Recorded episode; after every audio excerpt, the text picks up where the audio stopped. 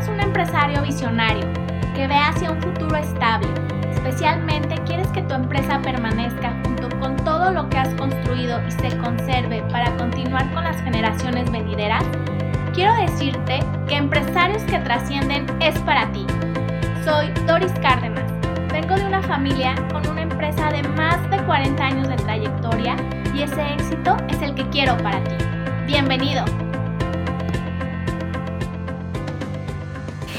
Hola, ¿qué tal? Bienvenidos al siguiente episodio. Estoy muy contenta de estar aquí nuevamente con ustedes y buscar estos espacios. Te felicito por tomarte este tiempo de escucharnos y de tomarte ese espacio para reflexionar de qué quieres que pase con tu vida, con tu empresa y de qué manera quieres trascender.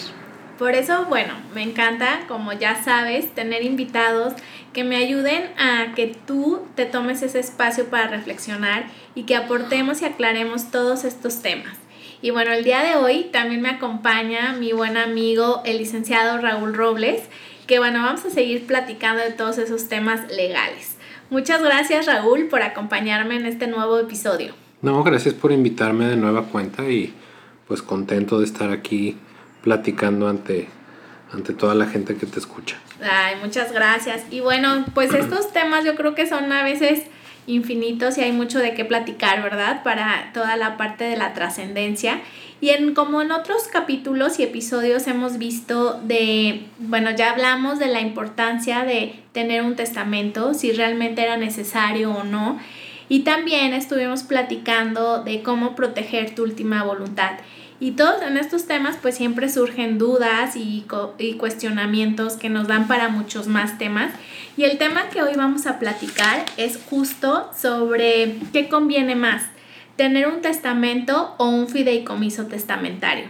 Creo que bueno, este tema va a ser muy importante, sobre todo para ti, empresario, que tal vez tengas mm, diferentes empresas o tengas diferentes bienes. Creo que es un tema que hay que evaluar. Y qué padre que te des esa oportunidad de escucharnos y de platicar sobre estas diferencias, ¿no? Y bueno, Raúl, pues cuéntanos básicamente cuál sería una diferencia entre tener un testamento y un fideicomiso testamentario. Bueno, empezando con este tema tan interesante que obviamente da para, yo creo que para muchas horas de plática este tema, por, pero bueno, voy a tratar de ser lo más... Eh, Mm, conciso. Lo más conciso, esa es la palabra, eh, al respecto. Un testamento es un, documento, es un instrumento formal en el que uno eh, dispone de sus bienes para después de la muerte. Y un fideicomiso eh, es una figura muy, muy amplia, muy compleja, que implica no nada más un instrumento o un, un contrato, sino todo un, una maquinaria, ¿no? Un, esquema de trabajo. Y por ejemplo, el fideicomiso se contrata en vida, ¿no? O sea, desde no necesariamente es cuando falleces o cómo es esto de los fideicomisos. De repente escuchamos esta palabra y la vemos como muy rembumbante o sentimos que es un término muy ajeno a nosotros, pero sin embargo, pues podría ser parte de las cosas que tendríamos que ver o proveer proveer o tal vez prevenir o tal vez como evaluar, ¿no? Si yo soy candidato o no para tenerlo o en qué momento sería oportuno adquirir un fideicomiso, porque siento que esta palabra de repente sí la hemos escuchado y sí sabemos que existe, pero como que a pocos nos queda claro como en qué consiste un fideicomiso y sobre todo un fideicomiso testamentario. ¿Nos podrías explicar un poquito como qué, qué es esto? Sí, eh, primero contestando a tu pregunta, puede constituirse un fideicomiso en vida o después de, fallecer. Eh, eh, obviamente a través de, la albacea que, designe la persona que, falleció. No necesariamente es un acto que, tenga que hacerse en vida de la persona. Em, tratando de ser breve y obviamente de ser lo más claro posible, un fideicomiso es una figura jurídica en la cual de entrada eh, existen dos partes. El dueño del patrimonio, que se llama fideicomitente, y el administrador del, patrimonio, que se llama fiduciario, que normalmente es un banco. Desde luego pueden, en, ciertos eh, casos pueden intervenir otros, otro tipo de, de sociedades, pero lo más común es que sea una institución bancaria. Y ya como figura complementaria, eh, esas dos que te comento son, son las figuras esenciales. Como figura complementaria puede entrar una tercera eh, persona que se llama fideicomisario o beneficiario. Entonces, eh, ¿cómo funciona? El fideicomitente le va a encargar o le va a encargar la administración o le va a transmitir al fiduciario, que es el banco ciertos bienes o derechos para que el, fiduciario se encargue de administrarlos o manejarlos conforme las instrucciones que le dé el, dueño o fideicomitente. Entonces, e, esa es la explicación general de, de, lo que es un fideicomiso. Obviamente hay diferentes tipos de fideicomisos. Hay fideicomiso en garantía, fideicomiso inmobiliario, eh, y está el, fideicomiso, el fideicomiso para fines sucesorios, que es el, que tratamos en este momento. Entonces, el, dueño del, del, patrimonio va a celebrar un contrato con el banco en el que va a constituir esa figura de fideicomiso y le va a ir dando instrucciones al banco de cómo quiere que, que el banco o el fiduciario disponga de esos, de esos bienes al momento de su fallecimiento. ¿A quién deberá entregárselos o a quién deberá escriturárselos? Esa es la idea general. Obviamente es, puede haber miles de ramificaciones y de, mm, circunstancias que, que puedan darse, pero esa es la idea general. Sí, me acuerdo que en otros episodios hemos platicado de esta parte telenovelesca, ¿no? Que todo el mundo pensamos que la vida es como la la telenovela o como la película. Y como, bueno, como de referencia de eso, eh, recuerdo que mm, cuando fallece una persona, dice, eh, por ejemplo, este bien o estas propiedades no se los puedes dar a mis hijos hasta que sean mayores de edad.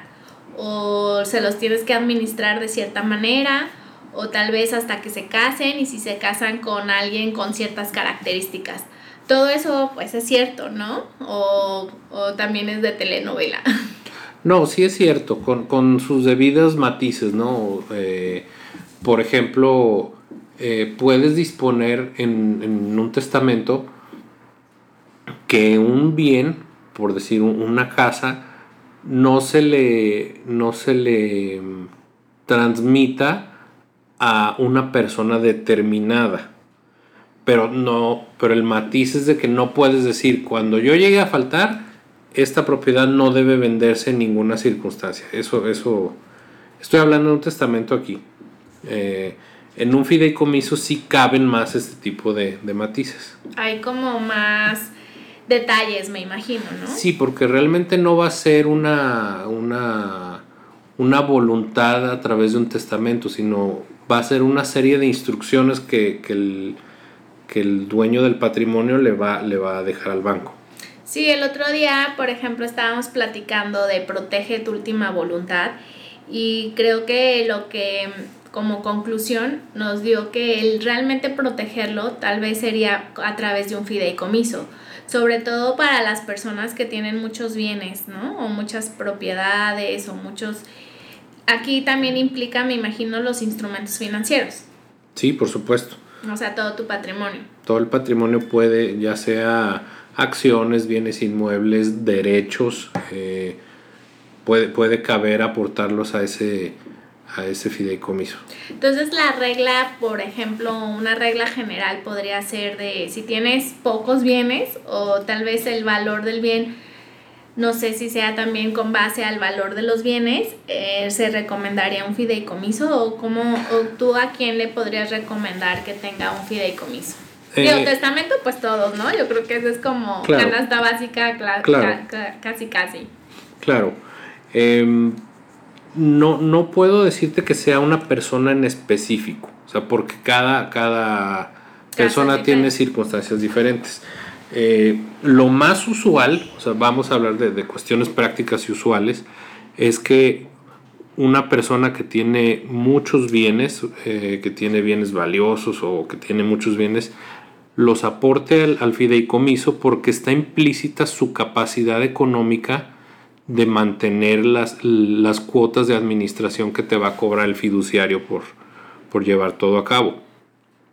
Sin embargo, no implica que tengas que tener muchos bienes. Otro ejemplo que se me viene a la mente es, desgraciadamente hay personas que eh, les toca la situación preocupante de tener, no porque sea malo, sino porque es una situación que como padre puede ser preocupante tener un hijo que no puede valerse por sí mismo em, o que está privado de sus facultades mentales.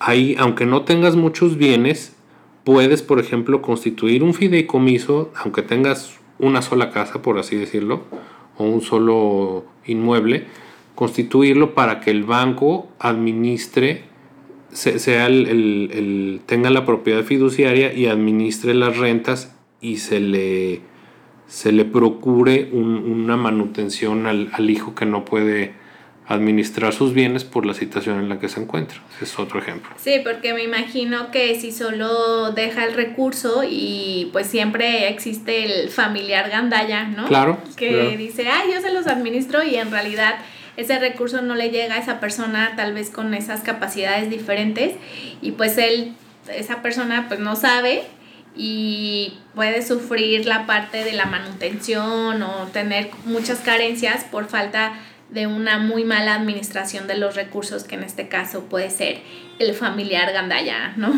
Exacto. Entonces está padrísimo el que contemplar esta parte de los fideicomisos que aplican también para muchas cosas. Ahí en los menores de edad, ¿cómo aplicaría? Por ejemplo, también les podrían administrar los recursos. Sí, por supuesto, por supuesto. Ah, ok. No, pues a mí como que esta parte de los fideicomisos se me hace como muy interesante. ¿Y podrías repetirme un poquito lo de contratarlo antes o después de fallecer? Esa es, en ese sentido, ¿cómo sería? Claro, eh, contratarlo antes, pues obviamente es que el, dueño del patrimonio, el fideicomitente, em, vaya directamente al área fiduciaria de una, de una sociedad que se dedique a eso o de un banco y celebre un contrato de fideicomiso y ya posteriormente vaya aportándole los bienes que, van a formar parte y demás. Eso, eso es lo, común, lo, lo, más usual en vida. Sin embargo, puede una persona hacer un testamento y en su testamento dejar instrucciones de que su patrimonio deberá de pasar a un fideicomiso. Entonces, ahí ya la persona no lo hizo en vida, ya su representante después de fallecido, el, el, el albacea, es quien se encargará de ir con el banco, celebrar el, contrato y aportar los bienes que contenga la masa hereditaria a ese fideicomiso. Ah, ok. Y por ejemplo, si lo contratas antes, pues comienzas a pagar una cuota o de qué manera se paga un fideicomiso. Sí, normalmente el fiduciario te, por, por prestarte ese servicio, te va a cobrar una cuota ya sea mensual o anual. Normalmente ellos tienen sus, tarifas, normalmente van, eh, tienen unas tarifas base, pero, pero van relacionadas con el valor de los bienes que van a administrar. Ah, ok. Y ya cuando, por ejemplo, lo contratas en el testamento, ya después que tú lo estipulaste en el testamento de que se contratara un fideicomiso, pues desde ahí comienza, me imagino, este pago, ¿no? De cuotas y todo. A ver si entendí bien, ¿no? Creo que la idea es como todas las personas y sobre todo los empresarios, pues tienen instrumentos financieros, bienes raíces, empresas y todo eso, todo ese patrimonio eh, se le pone en, como por, en posesión de la fiduciaria en este caso? Se pone, se le llamamos normalmente propiedad fiduciaria. Ah, Porque en realidad la posesión es un, un, término jurídico que se refiere más a quien tiene el, el, poder de hecho sobre un bien, o sea, quién habita ahí, quién lo está percibiendo las rentas, todo ese tipo de cosas. Ah, muy bien. Entonces, bueno, básicamente todo tu patrimonio mmm, tiene propiedad, eh, la fiduciaria, ¿me dijiste? Sí, tiene la propiedad fiduciaria. Ok, y ellos ya dependiendo de lo que tú dijiste, cómo se administrara o cómo dieran esas propiedades o todo tu patrimonio, cómo lo distribuyeran, es como tu voluntad, ellos la hacen efectiva. ¿Es algo así? Ah, es correcto. Sí, es correcto. Ah, ok. Entonces, por ejemplo, en el caso de personas, como dices tú, que tienen hijos menores o tienen hijos o dependientes económicos con alguna discapacidad, una capacidad diferente, pues eh, necesitan a veces recursos, ¿no? Y a veces el, solo una casa o solo una empresa pues no son suficientes porque no sabemos cuánto tiempo o qué edad tuvieron esos niños y si son por ejemplo, muy pequeños, pues a lo mejor se faltarían 20 años para que ellos sean autosuficientes. Y entonces ahí ya, pues si el fideicomiso no tiene que administrar, pues es poco probable que tú necesites un fideicomiso, ¿no? Sí, ese es un ejemplo, es otro ejemplo que podría darse. Por ejemplo, una persona pone sus bienes en manos de un fiduciario, y dando instrucciones de que si fallece y sus hijos son menores de edad, el fiduciario les administre los bienes mientras sigan siendo menores de edad y una vez que, cumplan la mayoría ya podrá em, transmitirlos y ponerlos a nombre de los, de los beneficiarios. Igual tú me comentabas también que, bueno, en esta parte si el fideicomiso pues no tiene que administrar, pues es complicado y más si tienes dependientes económicos. Cuando tú no estés o en, con tu ausencia, pues a lo mejor ellos sí necesitan los recursos. Entonces muchas veces la gente no tiene como esos recursos o lo tiene muy sólido y necesitas más recursos de los que tú pudiste generar. Entonces ahí pues yo sí recomiendo sobre todo pues este un seguro de vida que te que pueda capitalizar a tus dependientes económicos y el dinero que proviene de un seguro de vida puede pasar también a este fideicomiso, ¿verdad? Claro. Entonces, o sea, como forma parte de tu patrimonio para que no te, bueno, para que generar como esos recursos para que ellos puedan administrar. Entonces, bueno, creo que también el contemplar esto de los seguros de vida pues es importante y para pues capitalizarte y sobre todo a tus dependientes económicos. Por ejemplo, esta parte de que tú decías, en el caso de que tenga una persona muchos bienes, muchas empresas, ¿qué tan complejo o qué tan factible sería el tener un fideicomiso? ¿Cuáles serían las ventajas de tenerlo? No, no es complejo. Desgraciadamente existe el tabú de que, como tú decías al principio, de que suena como una palabra en chino, ¿no? Fideicomiso. No es complejo. Es, eh, para una persona que desea administrar muchos bienes, es simplemente celebrar un contrato con, el fiduciario. Después se hace una escritura donde se le transmite en administración la propiedad fiduciaria y listo. Ah, ok. ¿Cuáles, cuáles son las, las, los pros y los contras? Eh, los pros de un fideicomiso es que todo, todo se va a cumplir de acuerdo a lo que tú estipules porque el banco lo tiene que hacer al pie de la letra, el banco o el fiduciario. Los contras es que efectivamente sí vas a tener que estarle pagando la cuota mensual o anual al banco. Que eso ya depende de, del número de propiedades. Sí, de, de cada institución. Cada institución tiene tarifas diferentes. Ah, ok. Y bueno, el dejar un seguro de vida en esta parte del fideicomiso, aunque no, aunque tengas también muchos bienes, pues también es importante, ¿no? Porque a veces solo dejas bienes raíces que te dan solidez y necesitan también tus beneficiarios o también esa parte de liquidez para tomar esas decisiones o también para ir financiando esta parte del fideicomiso, porque como tú mencionas, tiene un costo, ¿no? Sí, sí, por supuesto, es, es muy interesante complementarlo el, tema sucesorio con, un seguro de vida, porque efectivamente puede resultar que una persona eh, tenga muchos bienes inmuebles pero y a la hora que fallece, si utilizan el, el instrumento del fideicomiso, van a necesitar recursos económicos líquidos para podérselos escriturar. Entonces, eh, un, una cantidad en, efectivo que te proporcione un seguro de vida, pues te, te resuelve mucho eh, parte de este problema. Y también para la parte de pues mantener el propio fideicomiso. Claro, claro. ¿Y cuándo termina un fideicomiso? ¿O cómo se concluye con el fideicomiso? El fideicomiso tiene normalmente una parte del contrato es que le pongas para qué es el fideicomiso. Ah. Tiene un objetivo. ¿Y tiene un plazo también? Mm, antes, anteriormente, me parece que sí, en, las leyes mercantiles se preveían plazos, eh, pero actualmente ya no. Ya no. Ah. Solamente cuando aportas bienes que son ejidales si son, si tienen eh, plazos específicos. Pero igual, por ejemplo, no sé, fallece alguien, eh, entra el fideicomiso, dicen, ay, ¿sabes qué? Te voy a distribuir así, este, pues los bienes o los instrumentos financieros o las empresas. Y ya cuando lo distribuyeron, ahí ya terminaría el fideicomiso. Sí, porque ya se cumplió su objetivo precisamente pero eso puede pasar o varios años o el, el tiempo que cada quien determine. ¿verdad? Exactamente.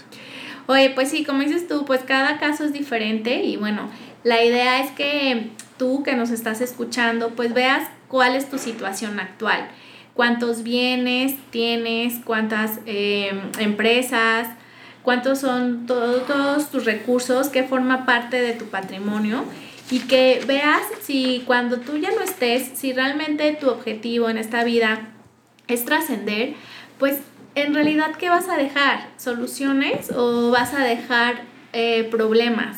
Porque a veces por no tener estos instrumentos que nos apoyen y sobre todo apoyen a tu familia, pues sí pueden, se pueden derivar de, de cosas hasta emocionales y cosas como que ya complicas la vida de, tus, de tus seres queridos y a veces esa parte de trascender pues no se cumple. Entonces, bueno, la idea y espero que haya quedado claro cuál es la diferencia entre un testamento y un fideicomiso testamentario y cómo lo puedes complementar también con un seguro de vida.